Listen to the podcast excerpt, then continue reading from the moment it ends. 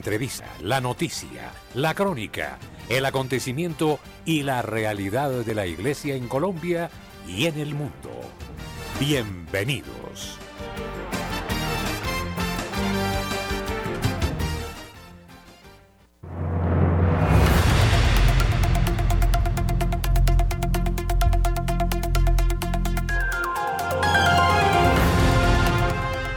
Oyentes amables de Radio María, muy buenos días. Traemos a ustedes la actualidad de la noticia en Radio María. Camilo Ricaurte en la edición, en unión con Luis Fernando López y este servidor, el padre Germán Acosta, les estamos invitando a permanecer con nosotros en los próximos minutos.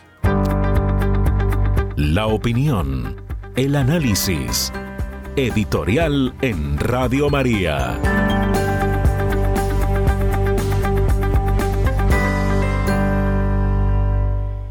La declaración del padre Stefano Chequín, director del pontificio, la Pontificia Comisión Mariana, en torno a que no existen pruebas de anuncios de castigos por parte de Dios, ha suscitado muchos comentarios. Esta afirmación podría oponerse directamente a las revelaciones eh, de Fátima o de la Salet. El castigo, eh, Dios eh, tiene en su mente el castigo para los hombres, o es un Dios misericordioso que todo lo perdona y todo lo olvida. Hemos aprendido que uno de los atributos propios de Dios es el de su justicia. Dios no puede no ser justo. ¿Cómo entonces establecer una relación entre el amor de Dios y la justicia de Dios? No podemos tampoco negar que Dios nos ama perfectamente, infinitamente. Pero la, el amor siempre coincide con la verdad. No puede existir amor donde hay error. El amor de Dios perfecciona la naturaleza humana y la naturaleza en general. Y por ende, quien vive en el amor, vive en la plenitud de Dios. Sin embargo, Dios, que es perfectísimo, no puede admitir en su propia esencia la mentira, el engaño. Consiguientemente, la mentira es el rechazo del amor. Es totalmente contraria a la verdad de Dios. Es la antítesis. Porque, siendo esta la situación, si Dios admitiera el error, ya dejaría de ser Dios. Diríamos entonces que la perfección de Dios coincide con el amor de Dios. Y que todo lo que significa amor y perfección es gracia de Dios. No puede coexistir el pecado entonces y la gracia. Cuando se comete el pecado, ipso facto, el ser humano está rompiendo su relación con Dios. Y esta ruptura, si es obstinada, si es permanente, será para siempre. Y este es el castigo. No es el castigo que Dios infringe, sino el castigo que el hombre se procura. Y en ese sentido Dios es justo. Es por eso también válido decir que el amor de Dios absorbe absorbe la justicia de Dios. Porque quien vive en el amor, como enseña San Agustín, vive en el bien, vive en la voluntad de Dios y por tanto no conoce la condenación. Entonces, en definitiva, es el ser humano el que se procura su propia suerte por el ejercicio de su libre albedrío. La libertad califica al ser humano en su altísima dignidad en cuanto que el ser humano puede o no responder al amor de Dios. Y en ese sentido, cuanto más nos unimos al amor de Dios, más atraemos sus gracias, sus bendiciones, su protección, su ayuda. Cuanto más nos alejamos del amor de Dios, conoceremos el abismo, la oscuridad y la muerte. Dios no cesará de amarnos ni ahora ni en la eternidad.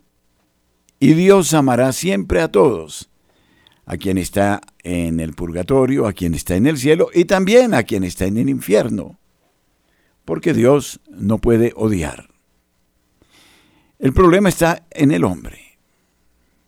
Todos estamos predestinados a la salvación, pero no estamos predeterminados. Eso depende de nosotros.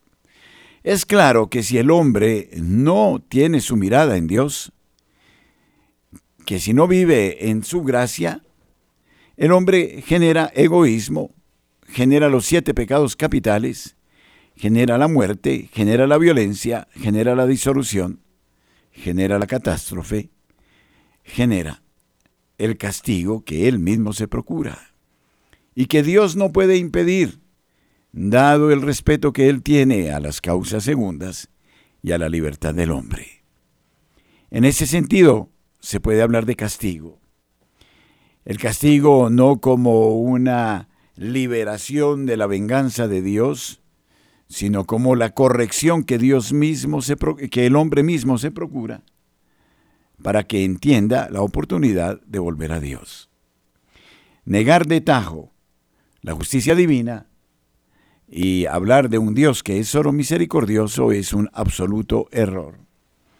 Y desde ese punto de vista, lo recordará el Papa Benedicto XVI, a las nuevas generaciones, decía él, no se les habla de las postrimerías, no se les habla del cielo, del infierno, del purgatorio ni de la tierra. Y por eso las nuevas generaciones piensan que pueden hacer lo que les venga en gana, que todo son derechos y nada son deberes. Y es ahí donde aparece la tragedia y el miedo como en el que nos movemos por efecto del egoísmo del hombre. Es necesario tener un equilibrio para entender pero Él dice, el Señor, que a pesar de que nuestros pecados sean rojos como la grana, si creemos en su misericordia, es decir, si cambiamos de vida, Él nos los podrá hacer blancos como la nieve en Él, recordando el famoso Salmo 50 que recitamos todos los viernes en la oración de laudes, el Salmo de David, del David arrepentido.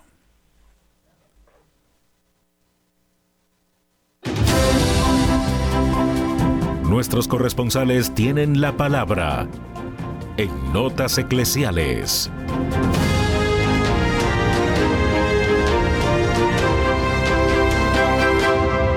A las 8 de la mañana 17 minutos empezamos esta ronda informativa por el país. Iniciamos en la ciudad de Cartagena con Rosa Rieta. Buenos días, Rosa.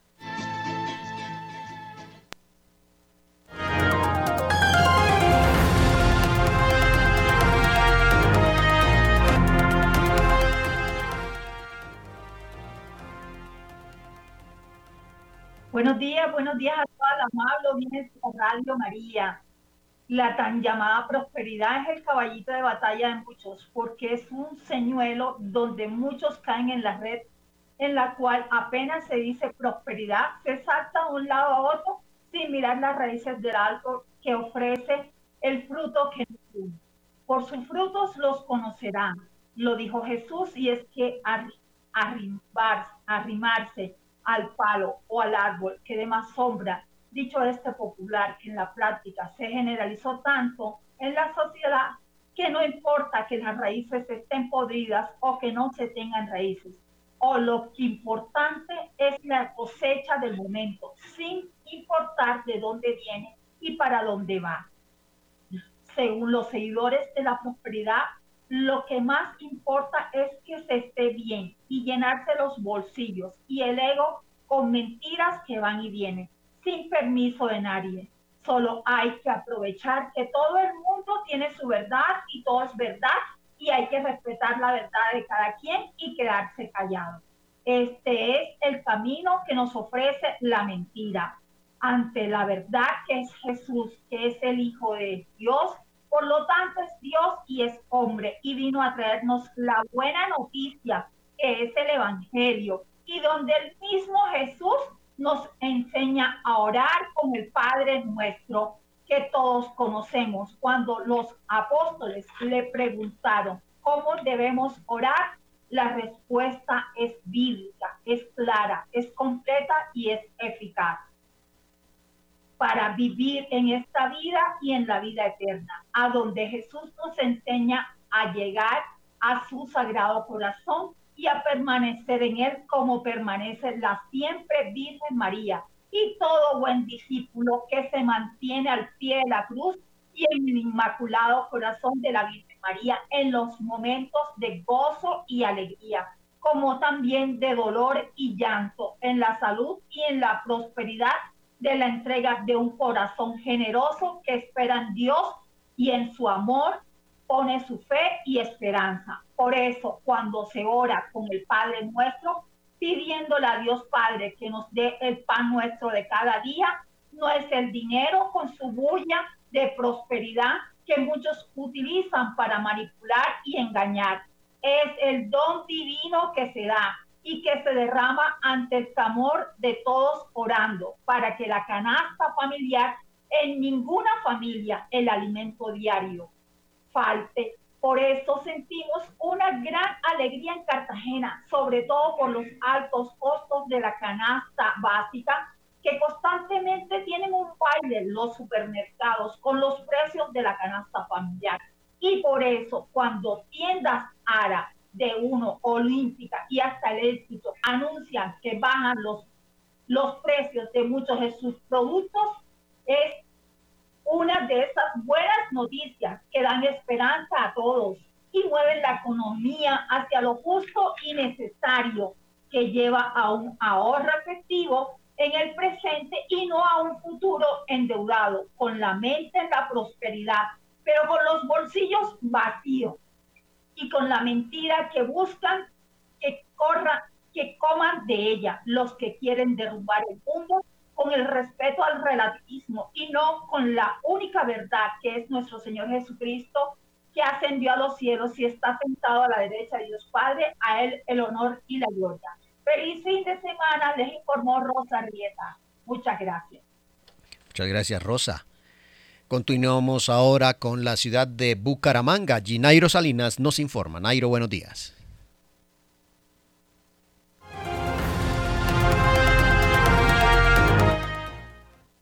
Muy buenos días para todos los oyentes de Radio María. Iniciamos contándoles que la Procuraduría verifica un posible desacato del Ministerio de Ambiente por la delimitación de Santurbán. Al Tribunal Administrativo de Santander le solicitó, la, le solicitó la Procuraduría que se verificara y evaluara un posible desacato por parte de la ministra de Ambiente, Susana Muhammad, en el marco de la delimitación del páramo de Santurbán, que fue ordenada por la Corte Constitucional.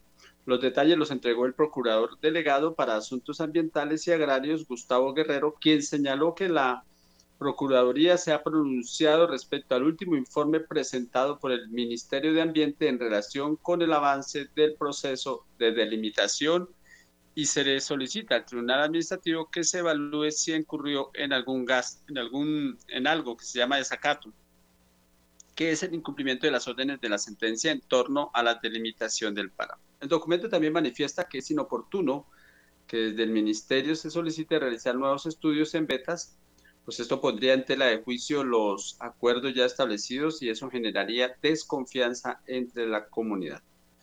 Y cambiando de tema, les contamos que siguen los problemas con los llamados piques. Los piques que son caravanas de motociclistas que se toman las calles de la ciudad para realizar maniobras peligrosas y de paso afectan la tranquilidad de la ciudadanía. Sin embargo, tras un trabajo de inteligencia, las autoridades llegaron a los puntos de concentración de las caravanas y piques que se realizan todos los jueves en la noche de Bucaramanga, todos los jueves en la noche. Y en el barrio La Feria, la Glorieta del Estadio, Alfonso López y la autopista Bucaramanga, Florida Blanca, la Dirección de Tránsito y Policía Metropolitana de Bucaramanga intervinieron la, intervinieron la rodada de más de 300 motocicletas que semanalmente generan caos, temor y desorden en la capital santanderiana. En el operativo fueron inmovilizadas más de 20 motocicletas. Al tiempo se reportó que un grupo de participantes amenazó a un agente de tránsito y de paso le vandalizaron su motocicleta de servicio. Desde la ciudad bonita, Nairo Salinas Gamboa, feliz y bendecido fin de semana. Muchas gracias, Nairo. Julio Giraldo nos informa del acontecer de la ciudad de Barranquilla y la costa caribe. Julio, buenos días. Muy buenos días a usted, su mesa de trabajo y por supuesto a toda la amable audiencia de Radio María en Colombia y el exterior. Y ahora como paradoja en Barranquilla porque ya estamos empezando a escuchar la señal del transmisor que con mucho sacrificio y con la inversión de mucho dinero, y esto es para que tengamos la cuenta y nos metamos la mano al bolso, se logró instalar, pero estamos en la etapa apenas de prueba, de ajustes. Sin duda alguna, los oyentes van a tener la oportunidad de escuchar una emisora nítida y con su sonido normal para que la programación siga llegando las 24 horas del día aquí a la ciudad de Barranquilla. Y ahora que se extiende, por supuesto, a Santa Marta y muchos pueblos del Magdalena, porque la antena fue instalada precisamente en terrenos del Magdalena. Entonces allí se va a escuchar también con muy buena potencia y esto es muy buena noticia. Por otro lado, les cuento que Israel será socio estratégico en la producción de cacao aquí en el Atlántico. Se ha llegado a un acuerdo con este país para la explotación del cacao, que es un producto muy apreciado no solo en Colombia, sino el exterior. Y es que el cacao, viéndolo bien, y sin quitarle méritos al café, el cacao tiene mejor sabor. El cacao o el chocolate como se lo toma mi amigo eh, allá en Bogotá con quesito, con mantequilla y todo eso, el cacao es sabroso. Por eso dicen en los nuevos productores del cacao aquí en el Atlántico, que es la República de Israel, que se producirán 50 mil toneladas al año. Y esto, por supuesto, pues va a traer mucho empleo a la gente de estos lados y mucho progreso a Colombia y nos van a conocer por allá tomando el chocolatico caliente. Por otro lado, los barranquilleros que no tragan entero han salido, o hemos salido, porque ahí me cuento yo, a verificar todas esas noticias que nos han dado sobre la baja de precios en los alimentos de la canasta familiar.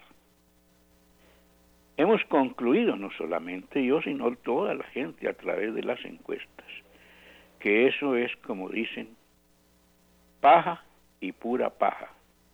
Los precios están iguales. Solamente han rebajado algunos productos que eso va rebajando y va subiendo de acuerdo a la producción, como la yuca, como el plátano, como la papa. Hoy se compra 50 pesos menos, mañana hay que pagar 150 más, pero bueno, pero los productos, estos que más consume la gente, como es el arroz, como es el aceite, como es la carne, eso está igual. Es que es muy difícil que un tarro de aceite que en el año 22, a comienzos del año 22, costaba 10 mil pesos el tarro de 3 litros, hoy cuesta 30 mil. Ellos no lo van a bajar de ahí. Bueno, eso es lo que ha comprobado la gente, que no es tan cierta tanta belleza. Esta noticia que voy a dar para terminar sí es muy buena. Mil títulos de propiedad de vivienda entregó el alcalde en el barrio Las Malvinas. Esto se ha venido dando despacio y a la fecha se dice que son por lo menos siete mil familias que ya tienen el título de sus viviendas, en estos barrios que en un comienzo fueron invadidos, que plantaron allí sus casitas y al final quedaron propietarios porque la gobernación o la alcaldía hizo arreglos con los que eran dueños o decían que eran dueños de sus terrenos para que ante un problema que ya no tenía solución, pues vendieran los lotes y el municipio los compraba y se los entregaba a estas familias, como en efecto ya pasó. Ayer eran mil familias que estaban dichosas de poder decir, este ranchito, así sea de tabla y que así sea de sino, así sea de cartón, este ranchito es mío. Muy bueno por eso. Bien, desde la ciudad de Barranquilla y para Radio María, Julio Giraldo. Muchas gracias, Julio. Desde la ACN Ayuda a la Iglesia que sufre en la seccional de Colombia, Johabe Orozco nos informa. Un saludo muy especial a la audiencia de Radio María. Colombia, un rostro de misericordia para los migrantes. Situada en el Caribe colombiano, al noroccidente del país andino, la playa de Necoclí, antes un famoso punto turístico, recibe diariamente a cientos de migrantes, cuya existencia se reduce a lo que llevan consigo y a su esperanza de alcanzar el sueño norteamericano, por el que se arriesgan a recorrer una peligrosa ruta. En esta zona, las religiosas son un rostro de misericordia y el consuelo para estos viajeros, en su mayoría venezolanos, quienes cargan un equipaje que contiene infortunios y malas experiencias. A través de la diócesis de Apartado, estas misioneras reciben el apoyo económico de la Fundación Pontificia ACN, que les permite continuar con esa labor, en la que la Iglesia Católica local es pionera. ACN dialoga con tres religiosas que trabajan aquí para ofrecer esperanza y mitigar el drama de estas personas. Para la hermana Gloria Gelput Mayama, perteneciente a la comunidad de las hermanas franciscanas de María Inmaculada, los migrantes son un constante recordatorio de aquello que el Señor nos dice en el Evangelio. Tuve hambre y me diste de comer. De allí viene la reacción inmediata ante un niño con hambre. Allí está Cristo. Es mi deber como creyente velar porque Él coma. Jesús está en cada instante, afirma la hermana. Todos los días las religiosas reciben la visita de los migrantes quienes las buscan en la parroquia Nuestra Señora del Carmen de Necoclí, lugar donde realizan su apostolado, o ellas salen a su encuentro en los recorridos diarios que realizan desde las 5 de la mañana para conversar con ellos, enterarse de sus necesidades y buscar alguna forma de apoyarlos. Se han encontrado con migrantes venezolanos, haitianos, cubanos, angoleños, chinos y hasta indios. La vista de los migrantes en la playa es desgarradora. Hay familias con niños pequeños, quienes cargan con un solo juguete y tienen poca ropa. Jóvenes que no cesan de contar sobre las vidas frustradas en su país de origen. Hombres y mujeres que lloran porque les robaron todas sus pertenencias en el camino. Heridos acostados en colchonetas improvisadas. Y padres de familia buscando comida para los suyos. A estos últimos se les ve muy delgados, ya que ceden a sus hijos todo el alimento que reciben. Se presentan niños desnutridos, personas sin alimentación, muchas veces algunos no tienen ropa y por eso la iglesia local busca una solución, comenta la hermana Gloria y agrega que han ayudado a tantas personas que ya perdieron la cuenta. La hermana Gloria describe a CN que el caso que más le impactó fue el ver a una migrante haitiana en la playa llorando y pidiendo ayuda. Todos pasan y nadie la mira. Ya no se podía mover de la carpa, porque tenía el pie gangrenado y supurando al cien por ciento. Fue difícil comunicarse con ella debido a que hablaba otro idioma. Por la condición de movilidad permanente de los migrantes, las religiosas también saben que quizás tendrán una única oportunidad para brindar ayuda material, espiritual y hasta psicológica a estas personas. Es una población que está en un constante ir y venir. Los que están el día de hoy probablemente mañana ya no estén, al salir temprano tienes la posibilidad de estar cerca de ellos y escucharlos, explica la hermana Gloria a ACN. Muchos embarcarán en los muelles para llegar por mar a Panamá, corriendo el riesgo de morir allí, y el resto atravesará la frontera terrestre, el peligroso tapón del Darién, una densa selva tropical y montañosa. Las autoridades panameñas señalaron que durante el año 2022 cruzaron por allí más de 250.000 personas. Cuando entras en diálogo con ellos, los migrantes, te hacen una catarsis de todo lo que traen desde el recorrido. Nos cuentan que en tales lugares sintieron que no podían confiar en nadie ni en su sombra. Llegan a la parroquia y encuentran a alguien a quien recurrir y que les genera confianza, dijo la hermana Gloria Helput, y agregó, la cuestión espiritual viene en el que tú le animes, porque hay días en que están con el ánimo por el suelo. Tendemos un puente espiritual para entendernos, porque hay personas que son católicas y debemos dar el espacio para escuchar a quien se nos presente en el camino. ACN acompaña a la hermana Diana Sánchez, franciscana de María Inmaculada, durante su ronda por la playa. La iglesia es la primera en dar ayuda, es el punto de referencia de los migrantes. Ellos llegan y siempre buscan la iglesia, porque les ayuda más rápido. Nosotros tratamos de hacer un puente con las otras entidades para trabajar en red. Además, ellos cuentan que en otros lugares la iglesia les ha ayudado, explica la religiosa. La ayuda es para todos. No discriminamos a nadie, si es católico o no. Al hablar sobre la importancia de la presencia de la iglesia en Ecoclí, la hermana Diana afirma, si no está la iglesia, no está nadie. ACN apoyaba a las hermanas en su atención pastoral a los inmigrantes que pasan por la diócesis.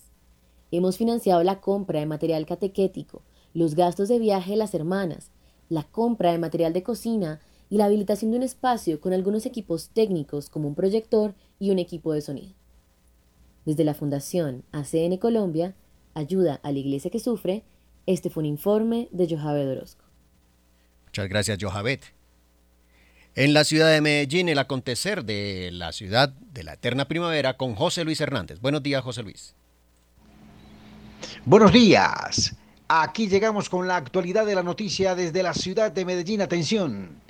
Investigarán exfuncionario del Hospital Consejo de Medellín por sobrecosto en contratos. Por un contrato realizado en el año 2019 en el que presuntamente se habría presentado irregularidades, la Personería de Medellín abrió una investigación disciplinaria a varios funcionarios de la Corporación Hospital Infantil Consejo de Medellín. En particular, la investigación es contra Fernando Incapié Agudelo, como director ejecutivo y representante legal del hospital para ese año. Santiago Cardona Salazar y Manuel Incapié Valencia, ambos supervisores del contrato en cuestión.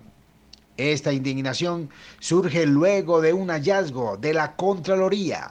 El ente de control hizo una investigación y la conclusión no es menor. Al parecer, hubo un detrimento fiscal en el contrato firmado en el 2019. De otro lado de la información, sigue la cacería contra los piques en la ciudad de Medellín. Alcaldía inmovilizó 37 motos, atención que en un nuevo operativo contra los piques ilegales adelantado este miércoles. En Manrique, la alcaldía inmovilizó 37 motos descubiertas en fragancia afectando la movilidad del Metro Plus. En articulación con la Secretaría de Movilidad y Seguridad y Convivencia y la Policía Metropolitana del Valle de la Aburrá, se impusieron 63 comparendos a los conductores de estos vehículos que afectan la movilidad en la carrera 45 entre la calle 70 y la 72A. También se hizo un comparendo por código de policía se hallaron cuatro armas blancas y se requisaron a 138 personas. La Secretaría de Movilidad realiza los operativos en Manrique, especialmente en el carril exclusivo de Metroplus, donde se ha estado atendiendo los requerimientos de la ciudadanía. Todo lo que la ciudadanía viene anunciando se viene realizando a través de la Secretaría de Movilidad de la ciudad de Medellín. En Noticias de Iglesia se vienen preparando ya para el 28 de mayo nuevos consagrados ministros de la Santa Comunión para nuestras parroquias en la ciudad de Medellín, de la Arquidiócesis de Medellín. Viene tomando cartas en el asunto para hacer una preparación especial para los nuevos ministros de la comunión en las parroquias de nuestra ciudad. Amigos, ha sido toda la información noticiosa desde la Bella Villa, informado su corresponsal José Luis Hernández. Les deseamos a todos un feliz fin de semana. Muchísimas gracias, José Luis. Marta Borrero nos informa desde la ciudad de Cali. Marta, buenos días. Hola, muy buenos días para ti, para toda la amada familia de la Radio María. Exigirán nuevos exámenes para renovar licencia de conducción. El Ministerio de Transporte ha tomado varias medidas, entre ellas fijar una fecha límite para la renovación de la licencia de conducción en Colombia.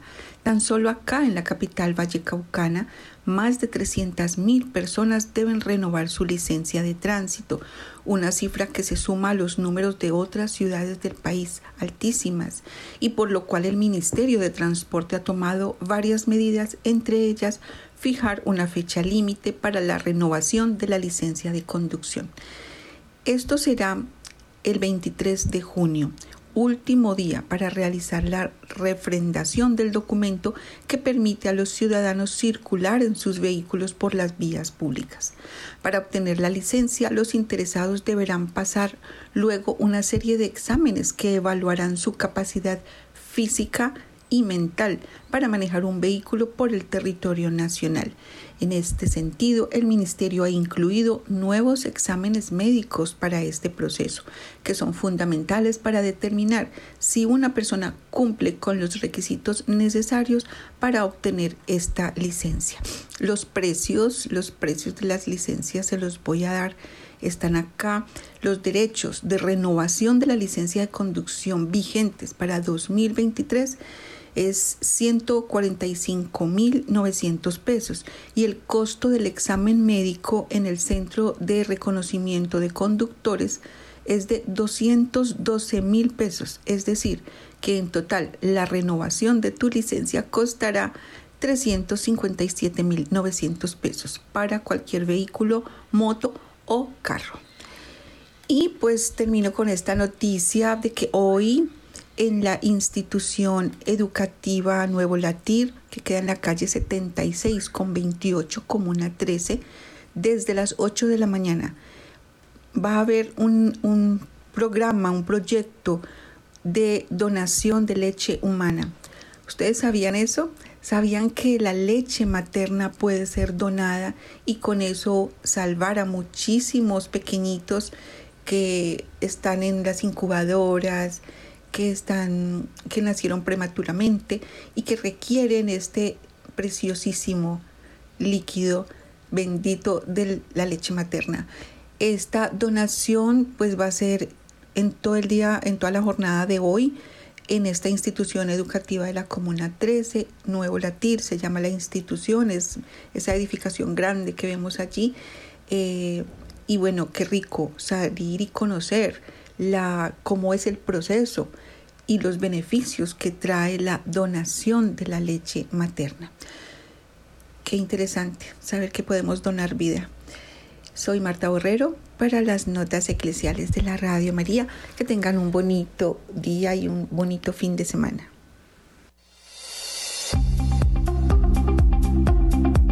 En el satélite Radio María, en Colombia, la gracia de una presencia.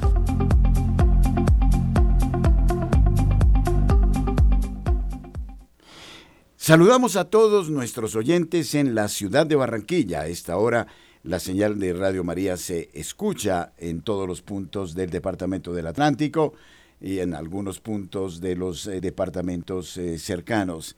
Invitamos a quienes nos sintonizan a esta hora en la ciudad de Barranquilla a, a comunicárnoslo, a hacérnoslo saber. Vamos a dar un eh, número 7460091 mm, o podemos también dar el número de WhatsApp 319 765 0646 para que nos envíen su comunicación desde la ciudad de Barranquilla y desde otros puntos y nos digan cómo se está oyendo en este momento Radio María en Barranquilla. Es un verdadero gusto saber que hoy, 19 de mayo, estamos ya operando para la ciudad de Barranquilla. Sería muy interesante tener sus reportes.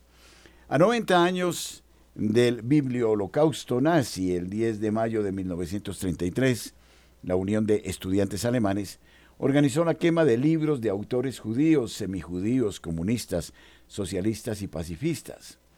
El 10 de mayo de 1933, la Unión de Estudiantes Alemanes organizó la quema de libros de autores judíos, semijudíos, comunistas, socialistas y pacifistas en 34 ciudades del Tercer Reich.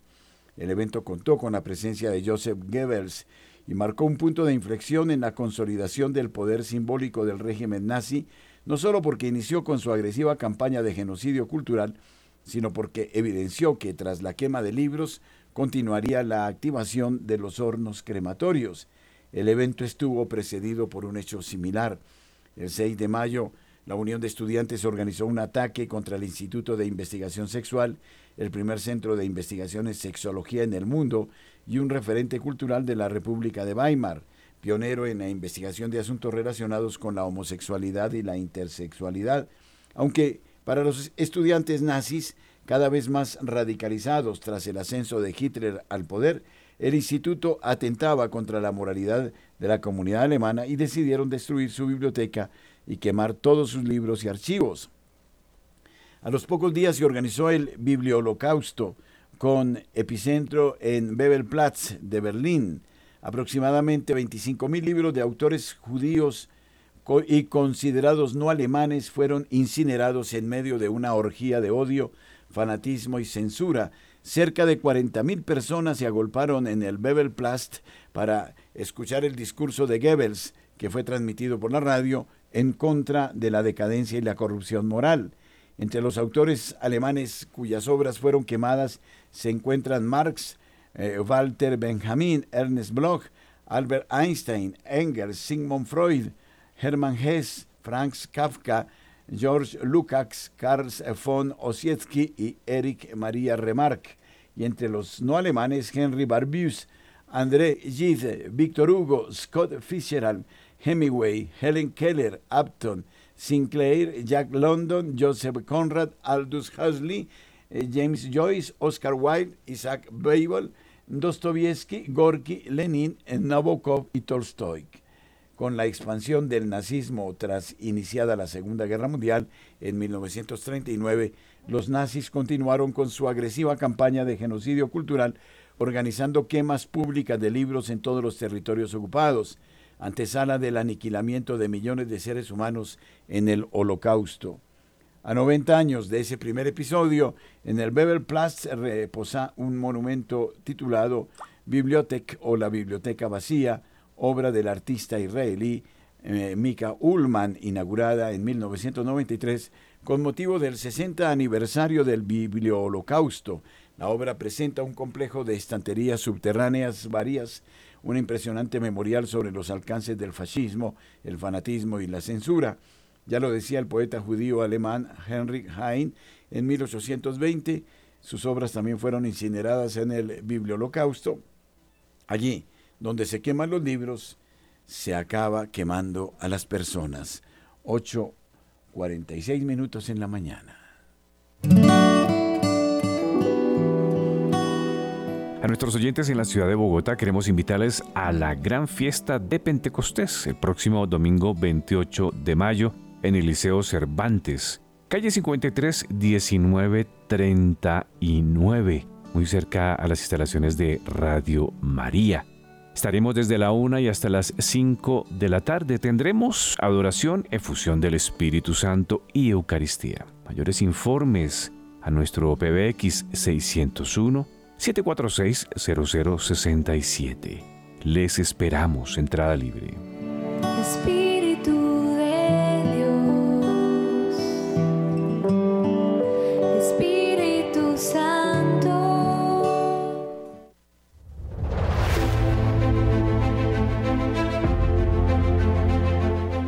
Al mundo en la revista informativa de la mañana.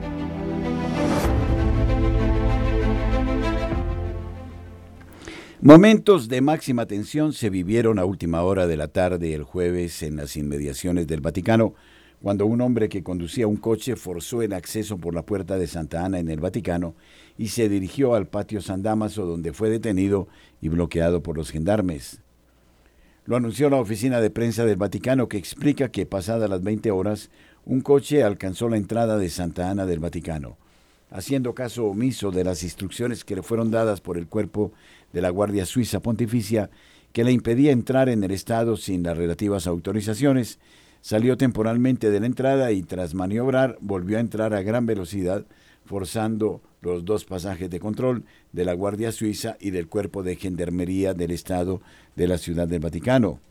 En un intento de detener el coche, continúa el comunicado de la oficina de prensa, el inspector de la Gendarmería que custodiaba el acceso efectuó un disparo de pistola en dirección a los neumáticos delanteros del vehículo.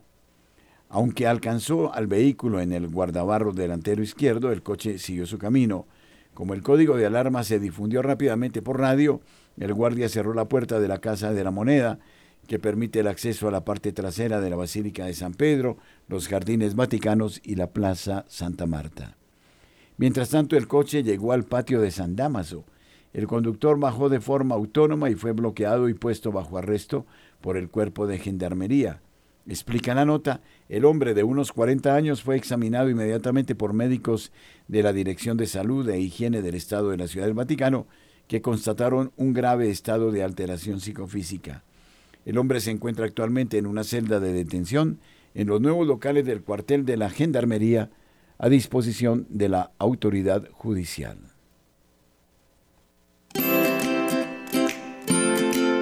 Aún donar por efecti es confiable. Debes decir que haces tu donación al proyecto Radio María código 110591 y verificar con el cajero que vaya dirigido a Radio María. Y listo. Muchas gracias por tu apoyo. Lo necesitamos. Dios te bendiga.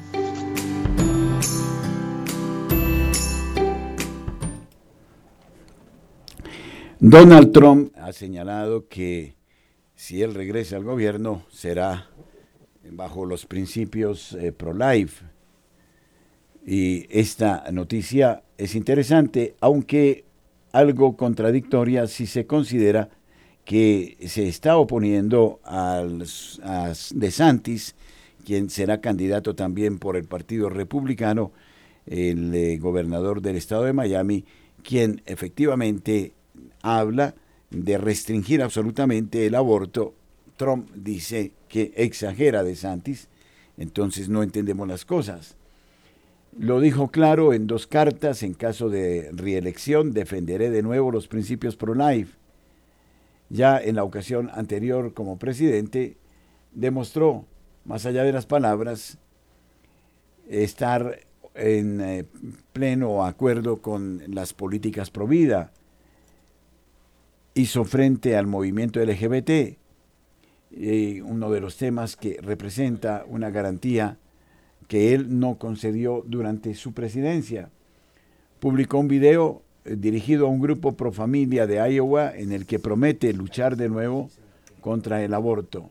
Me levantaré con orgullo en defensa de la vida inocente, como lo hice en los anteriores cuatro años, porque cada niño nacido y no nacido es un don sagrado de Dios, afirmó recordando haber sido, entre otros, el primero, hasta ahora el único presidente americano, en haber participado en la imponente Marcha por la Vida en Washington.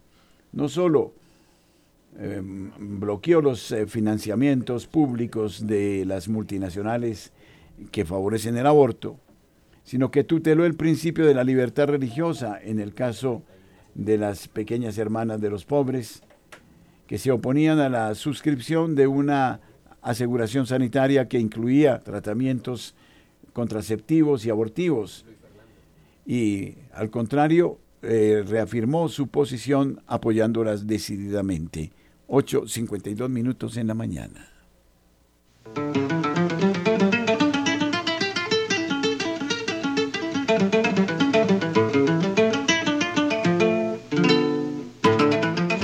El departamento del Meta ofrece innumerables atractivos turísticos desde el punto de vista natural, cultural y científico. Dentro de sus principales atractivos se resaltan sitios de interés como el Obelisco Alto de Menegua, la Ciudad de Piedra, el Parque Zoológico Los Ocarros, el Jardín Botánico y la Catedral de Villavicencio. Para la diversión cuenta con el Parque Temático Avestruz en el municipio de Puerto López.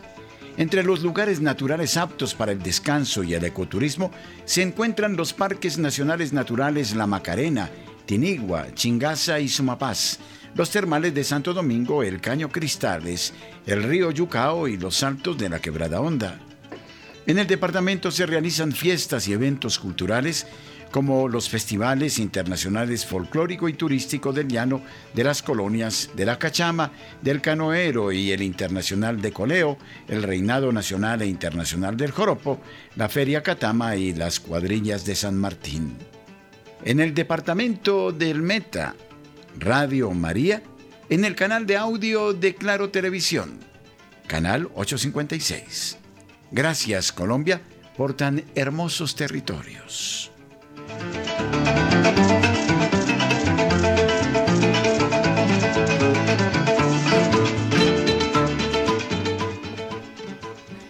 Saludamos a los oyentes en la ciudad de Barranquilla y en todas las poblaciones del departamento del Atlántico.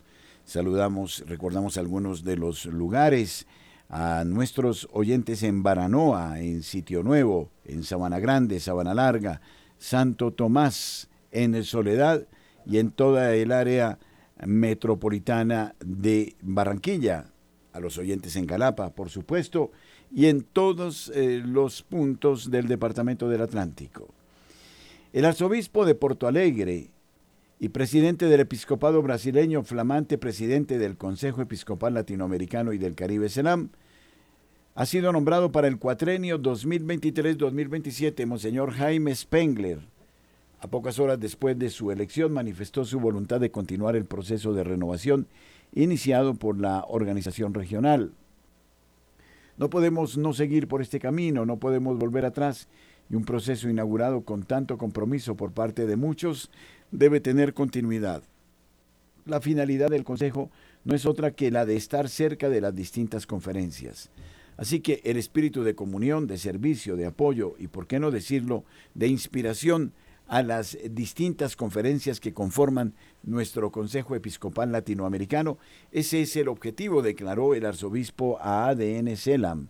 El nuevo presidente del CELAM destacó que la administración anterior inauguró un proceso de renovación que, por lo que hemos escuchado aquí en estos días, va por un excelente camino y debemos continuar por ese camino ya que subrayó que ha demostrado ser beneficioso y dio frutos muy hermosos. El arzobispo de Porto Alegre se mostró sorprendido por su elección por parte de la Asamblea del CELAM en curso en Puerto Rico y asegura que llegó totalmente inocente, pero al mismo tiempo con un compromiso muy grande y dispuesto para lo que la Iglesia nos pide. Promesa que aseguró eh, cuando asumió esta forma de vida hace más de 30 años, me prometí no decir nunca que no a lo que la Iglesia me pidiera y a lo largo de mi camino, a lo largo de la historia de mi vida, he logrado mantener esta palabra.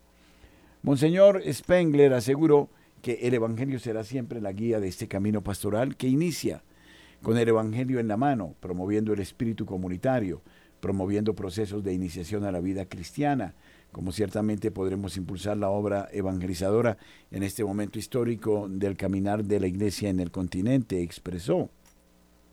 Al mismo tiempo recomienda a sus hermanos obispos del continente promover el espíritu de comunión, ya que somos un solo cuerpo y tenemos una misión específica como obispos.